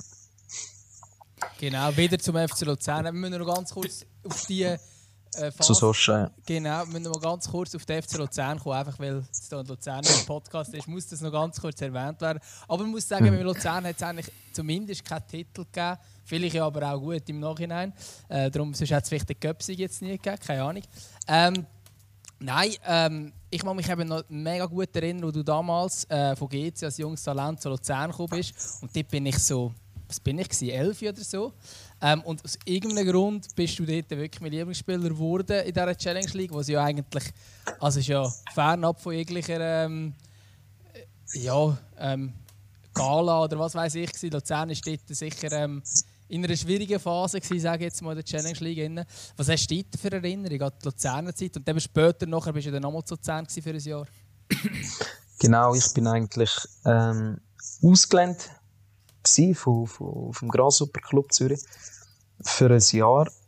Ähm, und ich habe eigentlich eine sehr, sehr gute Erinnerung gehabt. Es hat mir wirklich gefallen. Ich bin eigentlich unumstritten, unbestrittener Stammspieler gewesen, beim Urs Schönenberger, der mich damals geholt hat. Ähm, und dann habe ich eigentlich den Vertrag aufgelöst bei, bei GC und habe dann äh, für, ein, für zwei Jahre unterschrieben gehabt, noch bei Luzern. Nach dem Trainerwechsel ähm, zum Fanek ist dann so gewesen, dass ich auf, auf einmal keine Rolle mehr gespielt habe. Ähm, das war dann ein bisschen schade gewesen, weil ich han, ich han viel Verwandte in Luzern. Ähm, mein Bürgerort ist gerade nebendran. Kanton Uri. Von dort ist meine Mami äh, als Urschweizerin und äh, darum haben natürlich alle Freude gehabt, als ich, als ich in Zentralschweiz äh, gewechselt habe. Ähm, ist eine sehr schöne Zeit gewesen. Das Coole war auch, dass alle eigentlich Fußball verbunden sind. In der Stadt, äh, im Kanton. Und Luzern hat so ein grosses Potenzial eigentlich, weil du hast gegen hast du eigentlich fast keinen Verein mehr. Also eigentlich solltest du mit dem Einzugsgebiet ähm, solltest wirklich irgendwo vorne in den ersten drei Rängen stehen, wenn es einfach richtig gemacht wird. Und sie haben jetzt immer, immer wieder Wechsel gehabt an den Fronten. Sie haben drei starke Geldgeber gehabt, Saviris, ähm, Alpsteg und ähm, Saviris, Alpsteg, hilf mir schnell. Bieri. Wer war da drin? Josef Bieri. Vorher, vorher... Und der Sieber noch, Marco Sieber. Ja, ähm, und vorher war es eben so, gewesen, dass du drei Geldgeber hast und jeder hätte etwas wollen sagen. Der eine hat A gesagt, der andere B, der andere C. Sie haben eigentlich nie am gleichen Strang gezogen. Und ich hoffe, dass eben jetzt mit dem, mit dem Wolf, oder, was haben, dass da eigentlich gut besetzt sind. Jetzt hoffe ich einfach, dass der sportliche Erfolg natürlich auch besser werden Aber ich bin, ich bin sehr verbunden mit dem FC Luzern. Habe auch noch Kontakt mit, mit gewissen Spieler, okay, die haben jetzt aufgehört, ein Zübung und ein Ränkli. Aber äh, ja, jedes Mal, wenn, wenn ich zu Luzern bin, zu Verwandten gehe oder gegen Luzern spiele mit meiner Juniorenmannschaft, äh, ja, dann, dann freut es mich immer. Ja. Das ist doch schön zu hören. Man muss ja vielleicht sagen, eben, du, du bist schon neben Luzern, GC, Junior FCZ, eben, du hast, bist ja noch bei Winter gewesen und eben Schaffhausen hast du auch noch gesehen. Also das heisst, du hast wirklich, mhm. du hast nicht nur sehr viel ähm, in Frankreich und Tunesien gewesen, sondern eigentlich auch die Schweizer Liga durchgespielt, plus minus. Ähm, wie, wie schaust Es tönt so schön, die Schweizer Liga durchgespielt. Genau, ähm, Liga, ne, äh, Mehrzahl. Ähm, wie, wie vielleicht einfach dort noch schnell zwei Sätze dazu, wie siehst, wie siehst du da so die Entwicklung, ähm, wo, wo, wo die Liga also von den einzelnen, von den einzelnen Nein, Vereinen oder Liga, gesamthaft ja, genau. von der Challenge League? Weil zum Beispiel wir haben, wir haben jetzt, ähm, wir sind eigentlich ein bisschen am Schwärmen gut in letzter Zeit. Also weil, weil sich die jetzt gerade zum Beispiel in diesem Jahr auch Sport, also sportlich sehr attraktiv, denkt es mir. Und äh, eben halt auch mit dieser Ausgleichheit, klar, was sie, sie jetzt plötzlich bekommt. Also kurz zu der Challenge League. Ich sage, Challenge League ist, ist besser als früher. Ja, es hat mehr Talent ähm, Spieler, wo, wo sich vielleicht sagen, hey, ich, ich baue mich jetzt auf in der Challenge League und dann kann ich in die Super League. Ähm, das war früher nicht der Fall. Gibt's, gibt's viel, viel mehr und darum wird auch die Liga stärker. Ähm, bei der Super League bin ich vielleicht nicht der gleichen Meinung wie ihr. Ich habe das gerade letztes Mal mit dem, mit dem Richie Cabanas äh, diskutiert. Früher war es wirklich so gewesen, als gestandene Spieler, Super League-Spieler, hast du müssen drei oder ja, zwischen zwei und vier Saisons spielen, dass du überhaupt hast können ins Ausland gehen. Und zwar nicht ins Ausland zu Arsenal London, sondern ins Ausland zum SC Freiburg oder vielleicht zum, zu Eintracht Frankfurt. Und jetzt ist es wirklich so, dass du machst eine, machst eine halbe Saison oder eine gute Saison und dann bist du schon umworben von, von, von Top-Clubs in Europa. Oder? Das, ist, das ist natürlich schon ein Unterschied. Äh, Scouts in den Top-Ligen haben bemerkt, dass der Schweizer Markt interessant ist für sie, weil die Spieler relativ billig sind. Oder? Außer jetzt in Cabral. Aber grundsätzlich ist es so, dass wenn einer vielleicht äh, 20, äh, 30 Einsätze hat, dann kostet er vielleicht zwischen 1 und 3 Millionen. Aber und sobald er zwei Saisons voll durchspielt, wie ein Shakiri, dann kostet er, oder ein Embolo, dann kostet er auf einmal 20 Millionen. Darum ist es für die Scouts von der Top 5 Ligen eine sehr, sehr interessante Schweizer Liga. Oder? darum sagt man auch, es ist eine Ausbildungsliga. Aber äh, von dem Satz, wo du vorher gesagt hast, dass sie jetzt attraktiver ist, ja, attraktiver vielleicht schon, aber Qualität ist nicht die gleiche, sage ich jetzt einmal. Ich glaube, es kommt auf den Zeithorizont drauf an. Oder? Wir haben zum Beispiel eben letzte Saison oder vorletzte Saison haben wir eben die Liga kritisiert und jetzt im Vergleich zu dem, wie es vor zwei Jahren war, haben wir gesagt, ist jetzt natürlich ausgeglichener, attraktiver, spannender. Ähm, aber das natürlich junge Talent, wenn wir zum Beispiel jetzt ein Beispiel nehmen ähm, äh, von einem Ruben Vargas, der damals noch etwa einer oder eineinhalb gute Saisons bei Luzern schon gegangen ist, wäre genau. natürlich äh, wahrscheinlich, äh, ja, zu deiner Zeit wäre das noch nicht so gelaufen, oder? Nein, eben, wenn man den Zeithorizont anschaut, vor zwei Jahren ist die Super League sicher nicht so attraktiv gewesen. Sie wird immer, eben, sie wird attraktiver. Ähm, Qualität, wie gesagt, ist vor, vor, sagen wir, 10, 15 Jahren, sage ich jetzt, besser gewesen. Aber, ähm, unsere Talente gehen zum Teil einfach viel zu früh in der jetzigen Situation ins Ausland und sie werden dann verbrannt und kommen dann nicht zu Einsatz und dann kommen sie zurück und werden nur noch in der Challenge League spielen. Ähm, aber nichtsdestotrotz eben wie ein gutes Beispiel mit einem Vargas oder einem Embolo. Die haben eine Saison, anderthalb gemacht, sind ins Ausland und das Wichtigste ist, sie können sich im Ausland durchsetzen. Oder? Das ist das Wichtigste. Wenn einer geht, nur dass er ins Ausland gewechselt hat, nur dass er einen Millionenvertrag unterschrieben hat, das bringt, das bringt natürlich nichts. Aber wenn er sich dann auch durchsetzen kann, dann, dann, ja, dann ist das super für ihn. Aber es braucht, natürlich auch viel Glück. Und wichtig ist immer, wenn du einen Wechsel machst als, als junger Spieler, äh, für die Jungen, die zuhören, gang dort hin, aber der ganze Verein muss dich wählen, nicht nur ein Präsident oder nicht nur ein Trainer, weil ein Trainer ist vielleicht nach sechs Monaten weg, da kommt ein neuer. Und der hat vielleicht eine andere Philosophie. Der muss punkten. Und darum ist wichtig, also es muss ein Sportchef muss hinter dieser hinter dieser Entscheidung stehen, ähm, ein, ein Präsident und ja, okay, ein Trainer, aber ein Trainer ist eigentlich grundsätzlich da für die, für die nächsten 8 bis, 8 bis 14 Monate, weil der Trainerverschleiß äh, allgemein, der ist sowieso relativ hoch momentan. Aber das ist, also, der We oder gibt es einen konkreten Weg, wo du sagst, ich würde das so und so empfehlen, dass zum Beispiel eben, wie, wie in Vargas zuerst noch ähm, für die erste Mannschaft in der Schweiz spielst und, und, dort, äh, und erst nachher quasi einen Wechsel anstrebst, es gibt ja auch andere Beispiele, wo schon während der Juniorenzeit ins Ausland wechselt und dann dort noch Juniorenabteilungen ähm, ähm, absolvieren. Das gibt, findest du einen Weg falsch? Oder sagst man muss eigentlich, wenn möglich, so lange ähm, bleiben, bis man in der Schweiz ein bisschen Profisätze gemacht hat? Ähm, wie, was gibst du deinen Junioren mit? Es kommt natürlich darauf an, wie du als Mensch, als, was hast du für eine Persönlichkeit, oder? Kannst du dich gut akklimatisieren? Der, ich, ich kenne viele Beispiele. Also einen perfekten Karriereplan hat zum Beispiel einen Stefan Lichtsteiner gehabt. Der hat zuerst mal zwei, drei Jahre da durchgespielt in der Schweiz, dann ist er auf Frankreich, hat drei Jahre gespielt, dann ist er auf Italien, hat äh, drei Jahre, glaube ich, bei Lazio gespielt und dann ist er zu Juve. Ähm, ich glaube, ein, ein Babu, äh, äh, ja, oder wer ist das gewesen? Ähm, lass mich schnell überlegen. Ähm, Sag ja, Vereine, da finden wir es vielleicht noch raus, wie bei dem Spiel.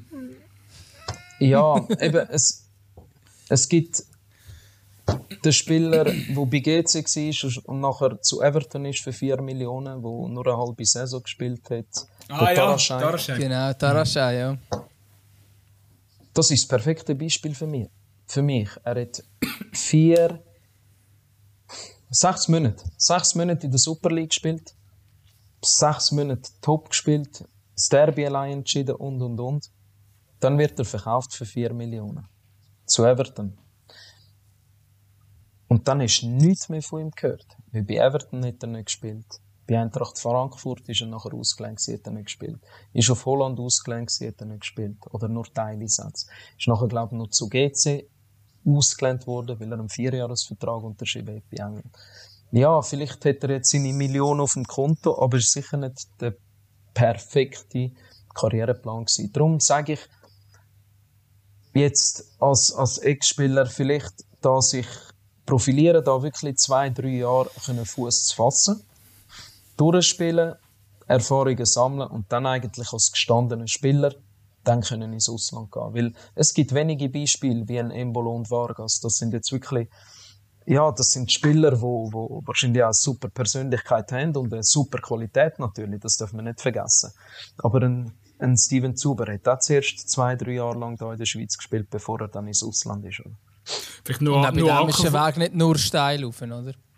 Genau, dort hat es auch Auf- und Abs gegeben. Ja. Nur an Okafor kann man sich auch noch in den Top 4 tun mit Embolo und... Äh Wobei, genau, ist genau. natürlich wieder eine andere Ausgangslage, weil es quasi eine ähnlich starke Liga Also der Club selber ist sicher ein stärker als unsere Liga, aber ich glaube, die Liga, die er spielt, ist jetzt nicht viel besser als die Super League.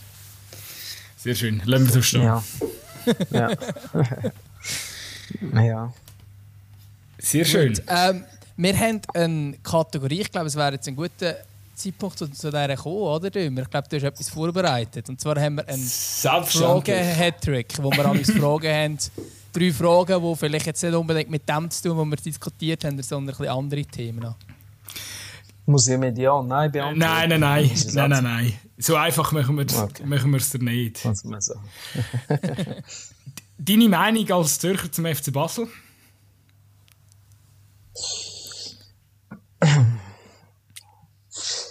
Ja, FC Basel. Meine Meinung ist, ich wäre fast beim FC Basel gelandet. Wo ich bei so schon war. Ja. Bin dann aber nie zu FC Basel. Du, FC Basel ist, ein, ist eine Top-Adresse in, in ganz Europa. Also, von dem her, es ist ein guter Weg, wo sie machen dürfen Und jetzt steht leider IB vor, vor der Sonne mit den vielen Meistertiteln, die sie gewonnen haben. Aber FC Basel, Top-Adresse in Europa, nach wie vor. Ja, dann wärst du wahrscheinlich fast noch mal der Judas für gewisse, oder? Gut, irgendwann, sp irgendwann spielt es keine Rolle mehr. Aber, irgendwann spielt es keine Rolle mehr. Nein. Äh, fast gegangen, aber dann trotzdem nicht wieso, geklappt. Ja. Aber wieso nicht? Das kannst du jetzt sicher erzählen. Also, ich bin, bin so schon im letzten Vertragsjahr gewesen. Ähm, also sie haben mich wollen holen nach zwei Jahren, wo ich bei so schon gespielt habe. Dort habe ich aber nicht wollen, weil ich unbedingt auf England. Habe mich dann aber verletzt, bin ein Jahr ausgefallen.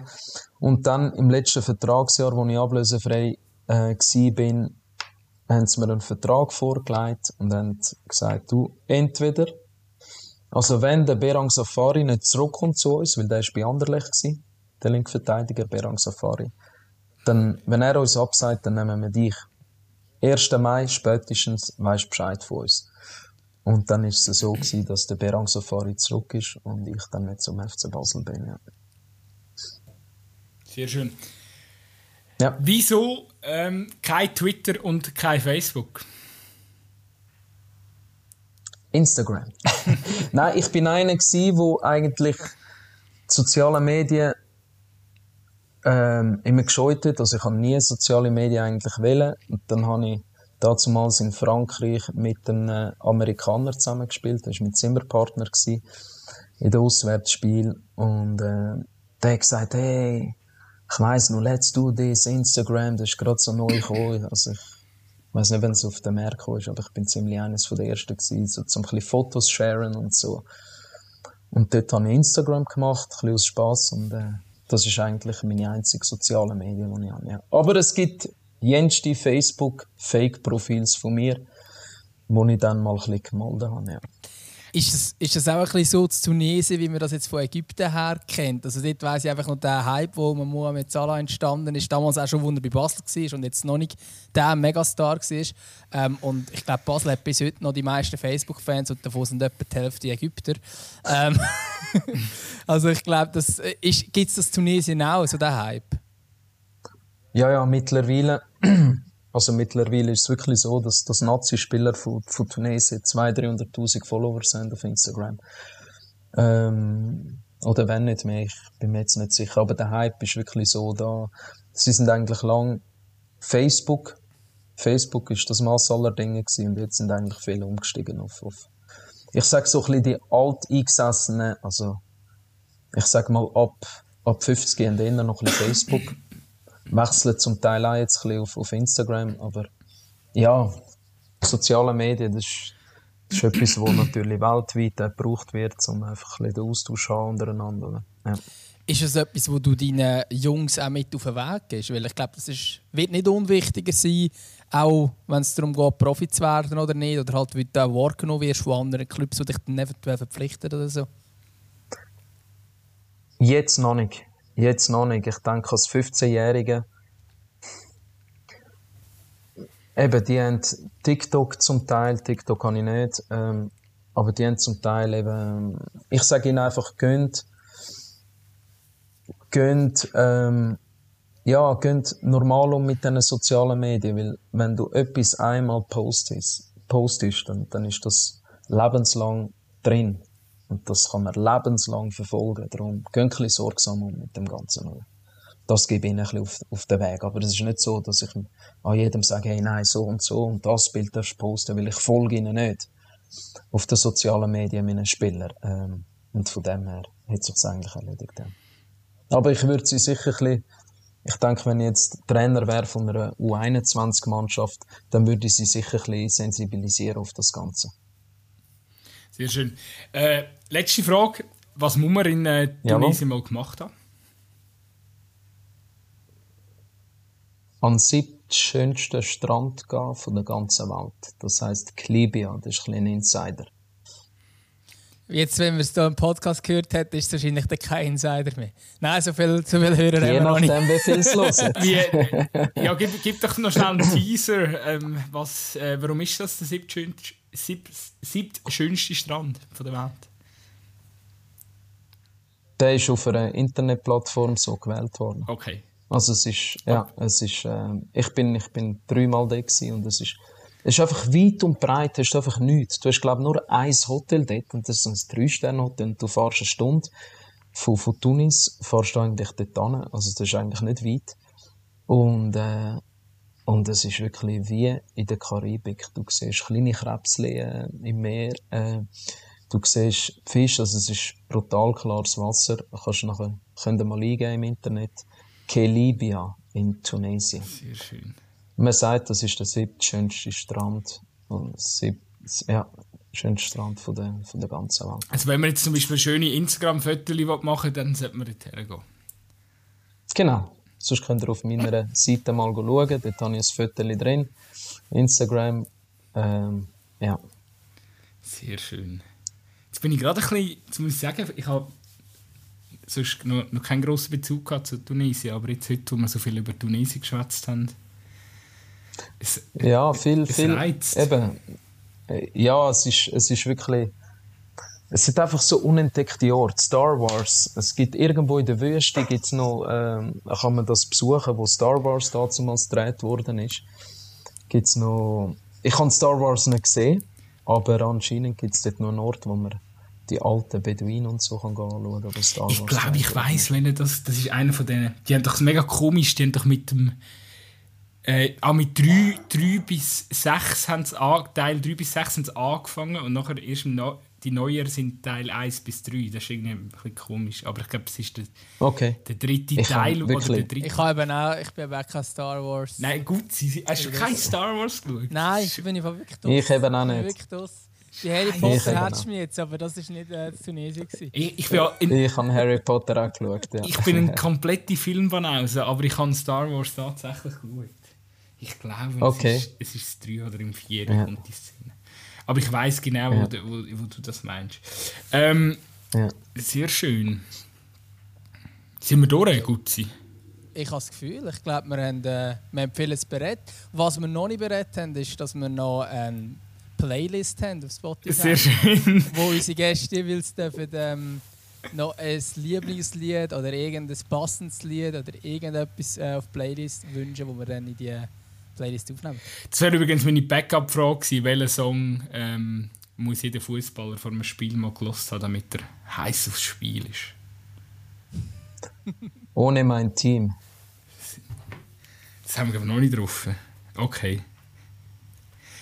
Das ist, äh, das ist so ein, vom Raffen. So ein, ja. so ein Lied, wo, wo, wo, wo ich immer einschalte. Ähm, gerade kurz bevor sie rausgehen, das Spiel, also 10 Minuten vor Spielbeginn, äh, dann hören sie das Lied immer, zum, zum sie, zum sie noch ein bisschen heiß machen. Ja. Nie ohne mein Team. Ja. Hast du als Spieler, ja, ja, natürlich, hast du als Spieler, das ist ja eher ein neues Lied, hast du als Spieler noch früher ein anderes gehabt, wo, wo du damals gelost hast, so Pre-Game? Ja, ich habe eigentlich bisschen durch die Blume. Also ich habe ich hab wirklich so eine Playlist gehabt mit, mit so ein bisschen, so bisschen Hip-Hop-Lieder, damals noch ein bisschen Dr. Dre und so. Äh. Aber äh, sonst, was eigentlich immer so ein bisschen aktuell war, ich bin eher so ein bisschen der Hip-Hop, R&B, Soul ähm, Liebhaber. Und ja, das sind so ein bisschen die Songs. Aber vor dem Spiel sicher ein bisschen etwas Herz. Ja. Sehr schön. Jetzt würden sie wahrscheinlich sagen, die, die jugendliche Travis Scott oder so. Ja. Okay, sehr cool. Ja, bist, ja. Du, bist du einer von denen, der in der Kabine einfach gelost hat, was gelaufen ist, oder immer einer mit den eigenen Kopfhörern und der Kabine auch noch die eigene Musik? Es gibt ja da wie so zwei verschiedene Typen an, an Fußballer in der Kabine. Mhm, mhm. Also beim FC Schaffhausen habe ich dürfen der DJ Man sein. Dort habe ich immer die Musik abgespielt. Ähm, vor dem Spiel musste ich schauen, dass ich nicht, nicht tanze und dass der Muri nicht hat, wenn ich, wenn ich tanze. Der Muri war ja noch Trainer dort von mir, beim FC Schaffhausen. Äh, nein, also. Und sonst in der Nationalmannschaft ist eigentlich keine Musik gelaufen. Dort hat jeder seine eigenen Kopfhörer gehabt, jeder seine eigene Musik gelesen. In Frankreich war es wirklich so gewesen, dass, äh, dass wir einen DJ hatten, wo, also einen Spieler hatten, wo, wo Musik la laufen lassen hat. Und dann hat jeder meistens so können einen Song sagen und dann haben wir die ganze Playlist ein bisschen auf und ab gespielt. Ja. Jetzt mag ich mich gerade noch, so noch erinnern, der, Lo, der Noah Losli, der in den letzten Oh, der Noah, mit dem habe ich auch gespielt. Oh, bist auf Hause. Der, der, der Noah hat in der vorletzten Folge bei uns erzählt, dass er ähm, in, was ist es in Lausanne ist die ganze Zeit nur äh, französischer Hip-Hop gelaufen. Das ist ein Hip-Hop? Ja. ja. ja. französischer Rap und er hat jedes Lied auswendig können. Ja, er hat es irgendwann nicht, nicht mehr gehört. Okay. Oh, der Podcast muss ich aber hören vom Noah. Das nimmt mich dann Wunder, was der erzählt. Ja, weil von dem kenne ich schon ein paar Highlights. Wie, Weihnacht, Weihnacht, äh, unsere Weihnachtsfolge ist das gewesen. Du, äh, das ist noch spannend. Ich glaube, ähm, eben, du bist zuletzt noch bei Muri gewesen. Hast, hast, hast du ja. damit gerechnet, dass er ein paar Jahre später der neue Star-Trainer der Schweiz wird?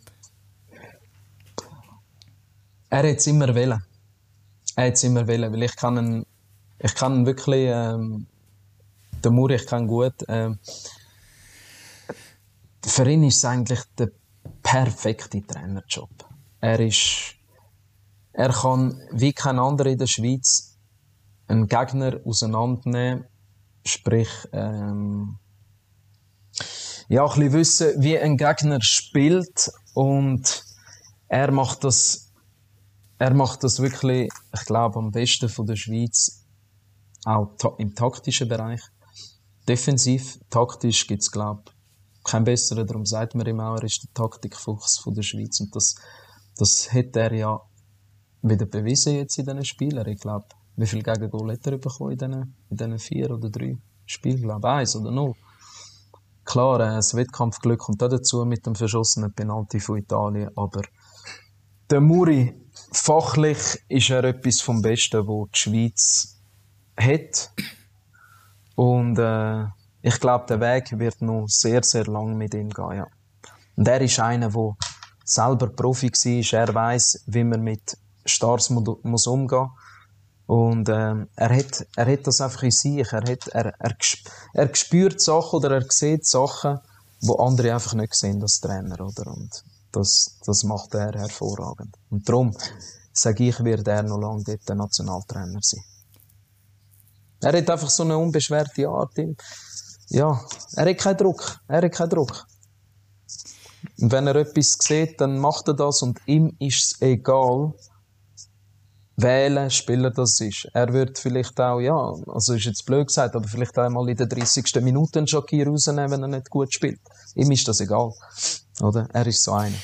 Ja. Ich finde es eben auch spannend, weil du merkst es mega bei ihm, ähm, der macht jetzt all den Sponsoren äh, Kack mit und äh, jenste, äh, der macht, macht dort, äh, dort irgendein Video und dort ein Video von einem Werbepartner. Der macht jetzt, und, und ich glaube, der Verband liebt das natürlich jetzt auch, weil jetzt können sie eigentlich all das, was, was der Herr Petkovic wahrscheinlich gefunden hat, ja, nein, nein, der googelt äh, nicht mit mir und der Muri, der Muri, habe das Gefühl, der macht das irgendwie alles mit, genau. mit seinem, als, als Charmeur, als Everybody's Darling, ähm, er, er liebt Ja, das ist es so. Er liebt, also er liebt Er hat einfach eine brutale Aura. Wenn er in einen Raum hineinkommt oder in ein Restaurant, dann trüllen sich alle um und schauen ihn an. Also er hat wirklich eine brutale Aura und, und das macht ihn auch aus. Und eben, er ist auch für, für Spass zu haben. Mit ihm kannst du wirklich, kannst wirklich witzeln. Aber wenn du auf dem Fußballplatz stehst, dann verlangt er aber auch von dir Einsatz. Und zwar äh, 100 Prozent. Und wenn das nicht ist, dann bist du weg vom Fenster. Und das beste Beispiel, nur kurz darauf zu kommen, ähm, ist Noah Okafor. Ich glaube, kein einziger, äh, oder sagen wir jetzt mal vielleicht der Petkovic, hätte einen Neuling wie Noah Okafor laufen lassen in diesem kapitalen Spiel. Er hat ihn einfach hineingerührt. Er hat ihn einfach hineingerührt, er hat gesagt, du, pff, ich finde den interessant, ich finde, der könnte für eine Überraschung sorgen. Und das ist eben Muri, das ist typisch Muri. Er, er packt einfach irgendetwas aus und dann klappt's, oder? Und das ist, das ist so spannend. Und wie gesagt, eben mit den Medien, er kann, er kann es gut mit den Medien, die Medien können es gut mit ihm und er ist für den Spass zu haben. Darum ist es immer interessant mit ihm. Ja. Du hast vorhin noch kurz das Taktische angesprochen. Wir haben da, damals, wo die Entscheidung kam, ist, dass der Muri Trainer ist, haben wir da im Podcast ein bisschen analysiert und wir sind einfach darauf gekommen, wir sind nicht sicher gewesen, ob die Spielidee von Petkovic ähm, ob die weiterzuentwickeln, der Muri die richtige Wahl ist, im Sinne von, dass er ja, wir müssen im Nachhinein aber auch sagen, wir haben uns auch ein bisschen getauscht. Ähm, Viele haben sich ähm, getauscht.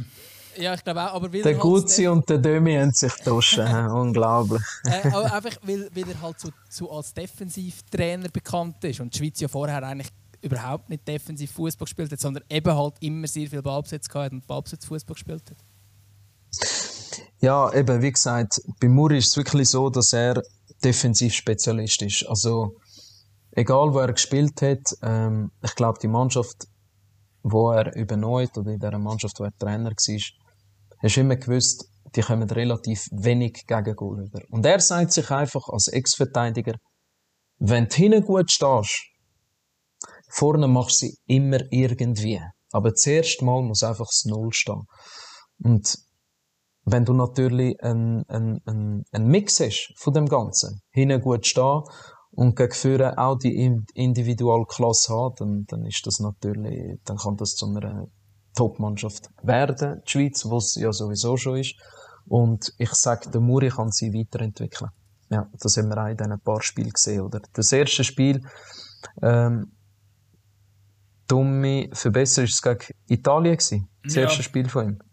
Das ja. ist Italien, glaube ich. Haben sie, glaube ich, nicht viele Offensivchancen mhm. gehabt, oder? Ähm, ja, aber Italien, ja, auch nicht viele Offensivchancen, aber bei ihm ist wichtig gewesen, er lieber spiele ein 0-0 anstatt ein 1-1, oder? Und das ist dann auch der Fall gewesen. Sie haben 0-0 gespielt und dann im zweiten Spiel sind sie, glaube ich, auf Irland. Nordirland. Nordirland glaub, ja. Oder Nord, glaube auch 0-0, oder? Ja, genau. Genau, das ist typisch Muri. Aber nachher hat es einen Klick gemacht, hat ihnen wahrscheinlich ein paar Systeme oder ein paar Möglichkeiten gegeben, zwei, drei, um zu zeigen, hey, so und so kann man dann auch ein Goal schiessen. Aber für ihn ist zuerst sicher mal wichtig dass man zu Null kann spielen Kommt der Michi frei neu in Nazi oder ist das Thema durch? Jetzt als bester belgischer Torschütze? Du, ich sag, bei Muri, darum nimmt sie mir aber Wunder, was mit einem Granit Xhaka passiert, weil äh, ein Granit Xhaka ist einer, der ein Leader ist, ist Captain, hat jedes Spiel gespielt, aber jetzt haben sie ohne ihn überragend gespielt.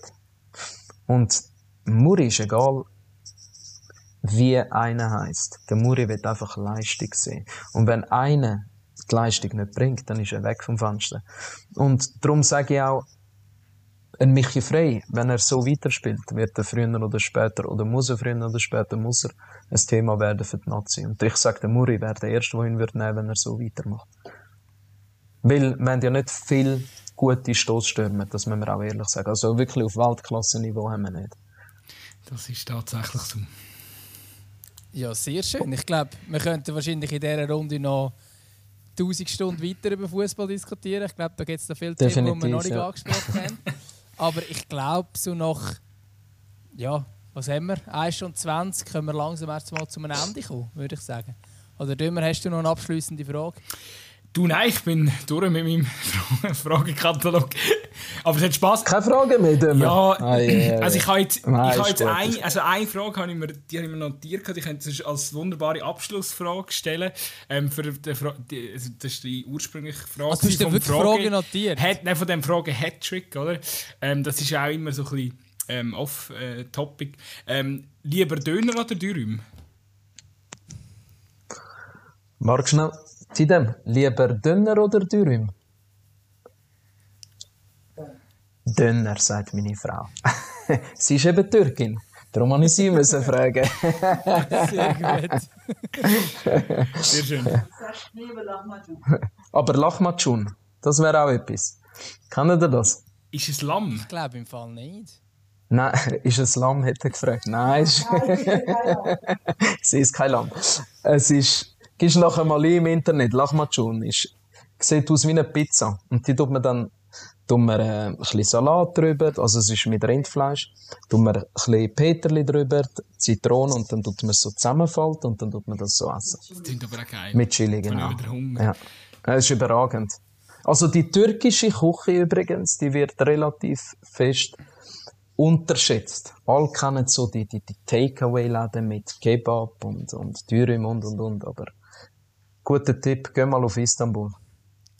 Wir müssen in die Ferien. Jetzt haben wir Hunger und Fernweh und alles zusammen nach dieser Folge. Sehr schön. Dümmer und dümmer, oder? ja, der gehöre ich zum ersten Mal. Ähm, ja, das weiß ich. Darum habe ich eben noch gebraucht am Schluss. Sehr schön. Ähm, ist doch gut. Äh, bin ich mal nicht der Einzige in unserem Podcast mit einem ähm, wie, ähm, wie sagen wir dem, unsch unschweizerischen Namen? Jetzt gerade so nennt man Gutzweiler, fällt natürlich schnell mal auf. Wahnsinnig. Wahnsinnig. Sehr schön. Ähm, von meiner Seite wäre es gewesen. Ähm, danke vielmals, bist du bei uns gewesen. Yassin. Danke euch. Ja. Danke euch. Hat wirklich Spass gemacht. Äh, ich hätte noch lange weiter können diskutieren aber äh, muss schnell draussen den Vollmond anschauen, darum habe ich auch keine Zeit mehr. Äh, ja, danke, Gutzi, Dömer. Danke, ähm, Yassin. Bis zum ja, vielleicht bis zum nächsten Mal oder irgendein ist keine Ahnung. Aber man sieht sich immer wieder. Gell? Definitiv. Danke dir vielmals. Und tschüss. Danke. Zusammen. Ciao zusammen. Ciao, ciao.